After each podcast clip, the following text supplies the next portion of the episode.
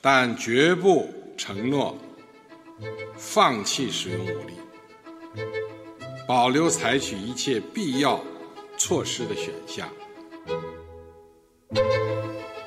Viva! Está com o Expresso da Manhã. Eu sou o Paulo Baldaia.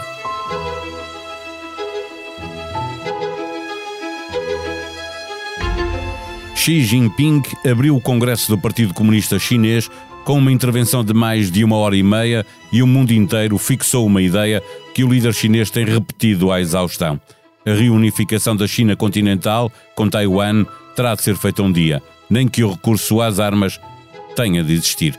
É esse o som de abertura. Mas há um poderoso dissuasor, a promessa de Joe Biden de que irá em socorro da ilha de Pequim tentar ganhar pela força.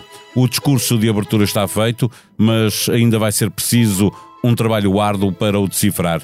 Ellen Davison e Emma Graham Harrison, duas jornalistas do The Guardian, na análise que fizeram, sugerem que houve alguns pontos que se destacaram nesta intervenção e que é preciso olhar para eles num futuro próximo. À cabeça Hong Kong e Taiwan, a economia, claro está, mas também a corrupção e a desigualdade e o aumento da influência global da China, que tem também de levar mais a sério o combate às alterações climáticas. Neste episódio, à procura de perceber a luta interna pelo poder no PC chinês e a tensão que existe à volta de Taiwan, conversamos com Raquel Vaz Pinto, doutorada em Ciência Política, investigadora do Instituto Português de Relações Internacionais.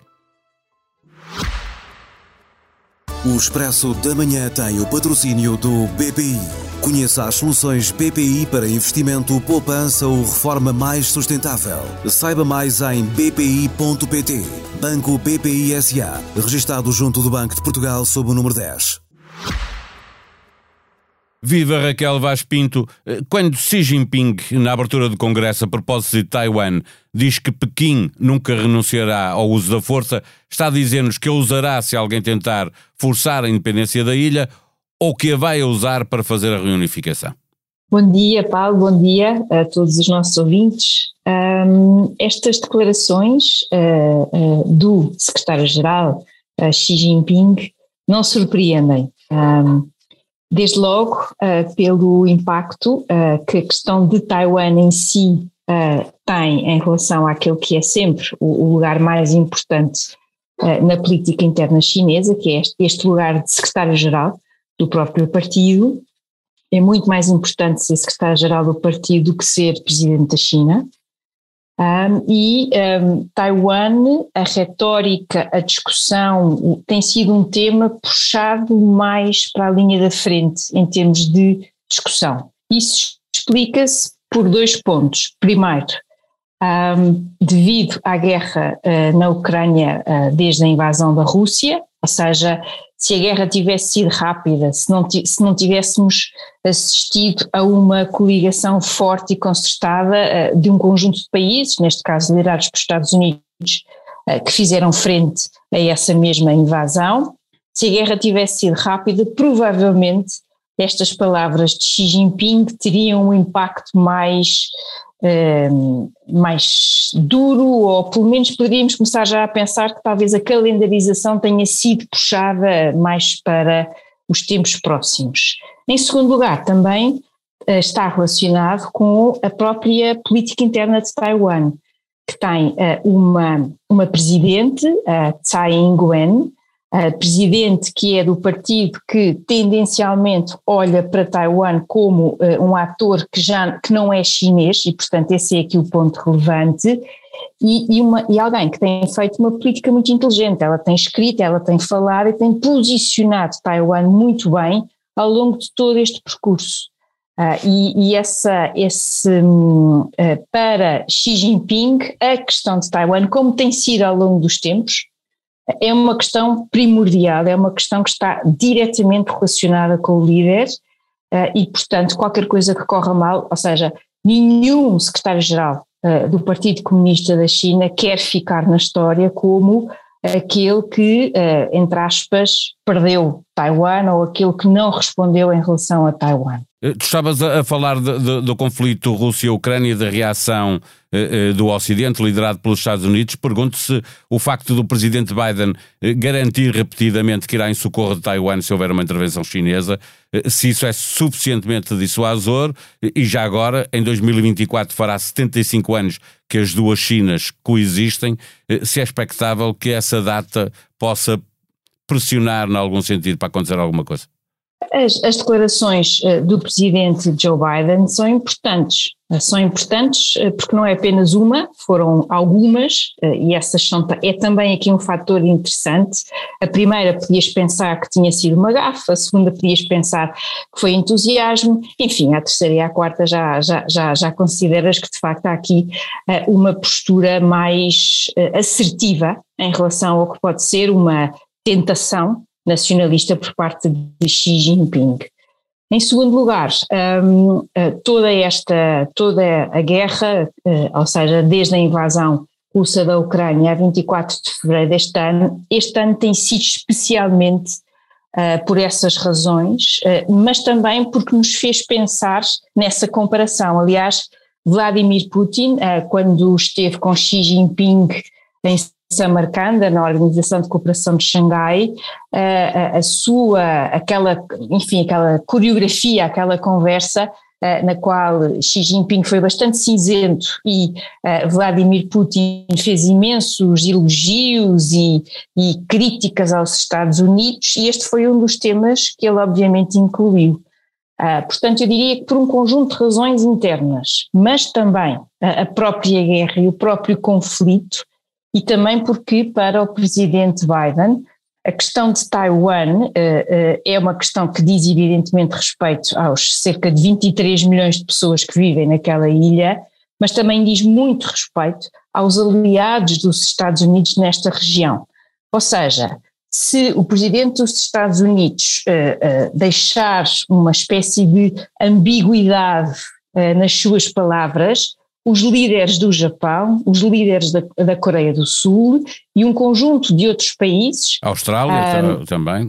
Exatamente, Austrália, a própria Índia, ou seja, países que têm ou problemas de fronteiras, que é o caso da Índia, ou disputas territoriais, como é o caso do Japão, ou há uma, uma reavaliação da relação, como é o caso da Austrália, que tem acontecido, aliás, eh, nos últimos anos e foi muito acelerada com a pandemia a partir de 2020. Portanto, Taiwan é importante, é importantíssimo para a China, a, a, sério, nenhum líder chinês quer ficar na história como aquele que não resolveu, aquele que perdeu, entre aspas, aquele que não respondeu de forma adequada, e, e também porque este Partido Comunista da China cada vez mais acentua a tónica nacionalista, esta ideia de que, repara que ele usa a palavra reunificação, que deu logo resposta lado de Taiwan a dizer, mas nós nunca pertencemos à China comunista, portanto não estou a perceber essa da reunificação.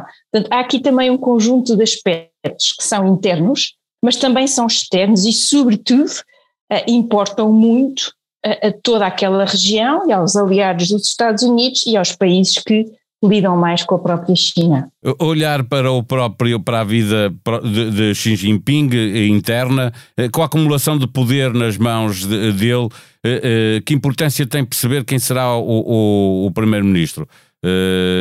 Perde importância em relação ao que se passava no passado ou não? Vai depender muito uh, da pessoa, ou seja, vai depender muito.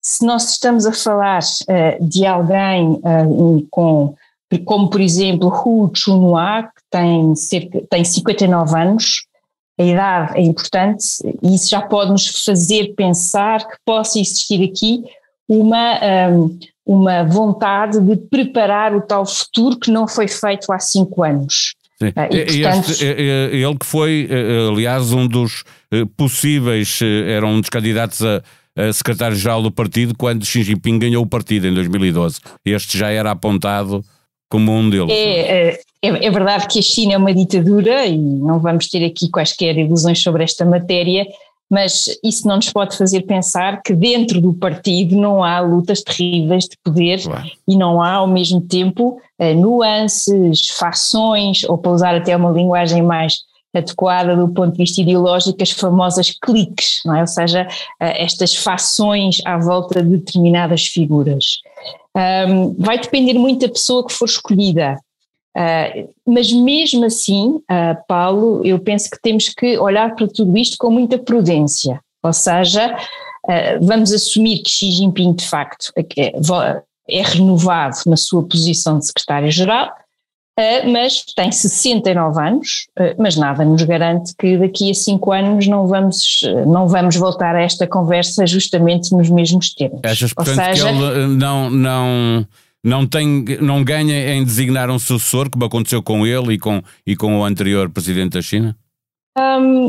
Eu, eu, penso que Xi Jinping, na, na, fase atual que a própria, que a sua China atravessa, e eu, e, e eu diria que até por este discurso, a forma como ele foi acentuar os perigos externos em relação à China, uh, o modo como um, Uh, uh, há aqui um conjunto de sinais e de pistas que também é preciso, nós depois vamos precisar de ter acesso à, à, à transcrição oficial, à tradução oficial do discurso, das ditas 60 e tal páginas, um, e que agora só tivemos estas declarações que foram recolhidas por várias agências, em princípio devemos ter, se tudo correr bem, em breve essa transcrição oficial, porque estes discursos, como foi há cinco anos, aquelas cerca de 66, 65 páginas, têm linhas Sim, entre demora linhas muitos e várias dias leituras. a perceber, não é? Demora muitos Portanto, dias há aí muita coisa que eu não te consigo responder de forma enfática e também quero ver como no final desta semana Uh, que, que, equipa vai ser essa, ou seja, que, que se, se, se, aquele que é o núcleo mais poderoso de todos, que é o Comitê Permanente do Politburo do Partido Comunista da China, ou seja, eles são sete neste momento. Havia alguma especulação sobre se o próprio número poderia mudar, porque o número já foram nove, por exemplo. Um, isso também vai depender muito destas lutas internas.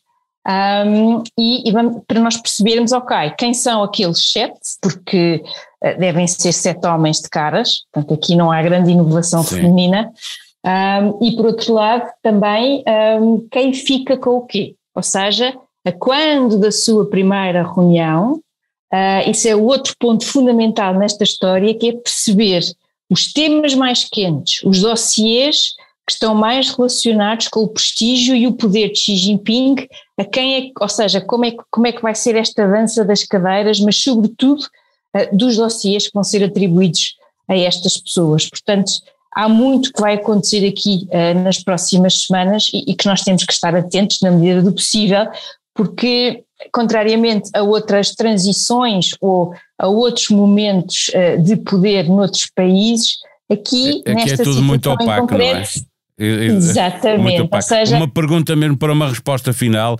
se achas que este poder em crescente de Xi Jinping eh, significa também, ou, ou, existe o risco de crescerem as desconfianças e inimizades e, eh, dentro do, do próprio partido em relação a ele? É uma pergunta difícil, é uma pergunta à qual eu só te consigo responder com toda, uh, com maior certeza, toda nunca é, uh, depois de saber quem são os membros do Comitê Permanente, para perceber quais deles é que são leais, pertencem, são tropas, entre aspas, de Xi Jinping, ou aqueles que não são e os lugares que eles têm. Ou seja, a composição do que vai sair daqui talvez até seja mais importante uh, nesse aspecto, porque permite-nos perceber uh, se esta supremacia de Xi Jinping é de facto esmagadora, como parece estar assim, parece indicar, ou ela vai ser atenuada, vamos ter aqui contrapeso uh, nesta própria, neste equilíbrio uh, de poder.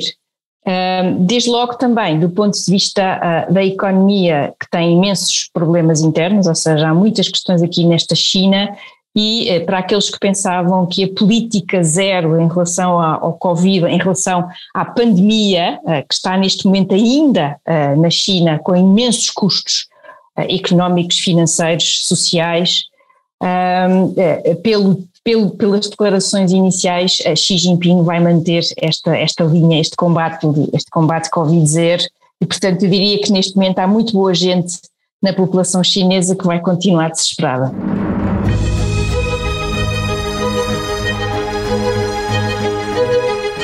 Do final da semana tenho uma série de bons podcasts para descarregar e ouvir enquanto anda na estrada. Programa cujo nome estamos legalmente impedidos de dizer, com Pedro Mexia, Ricardo Araújo Pereira, João Miguel Tavares e Carlos Vaz Marques a falar da Semana Horribilis de Marcelo. No Alta Definição, Daniel Oliveira conversa com o ator Heitor Lourenço, que nos lembra que ninguém é feliz sozinho. No podcast Deixar o Mundo Melhor, Francisco Pinto Balsemão entrevistou o colunista e ex-diretor do Expresso, Henrique Monteiro. Visite os podcasts do Expresso, da SIC e da SIC Notícias na aplicação que tem no seu telemóvel ou computador, comente-os, faça a sua avaliação, ajude-nos a fazer melhor o que fazemos para si. A sonoplastia foi de João Luís Amorim. Vamos voltar amanhã. Até lá, tenham um bom dia.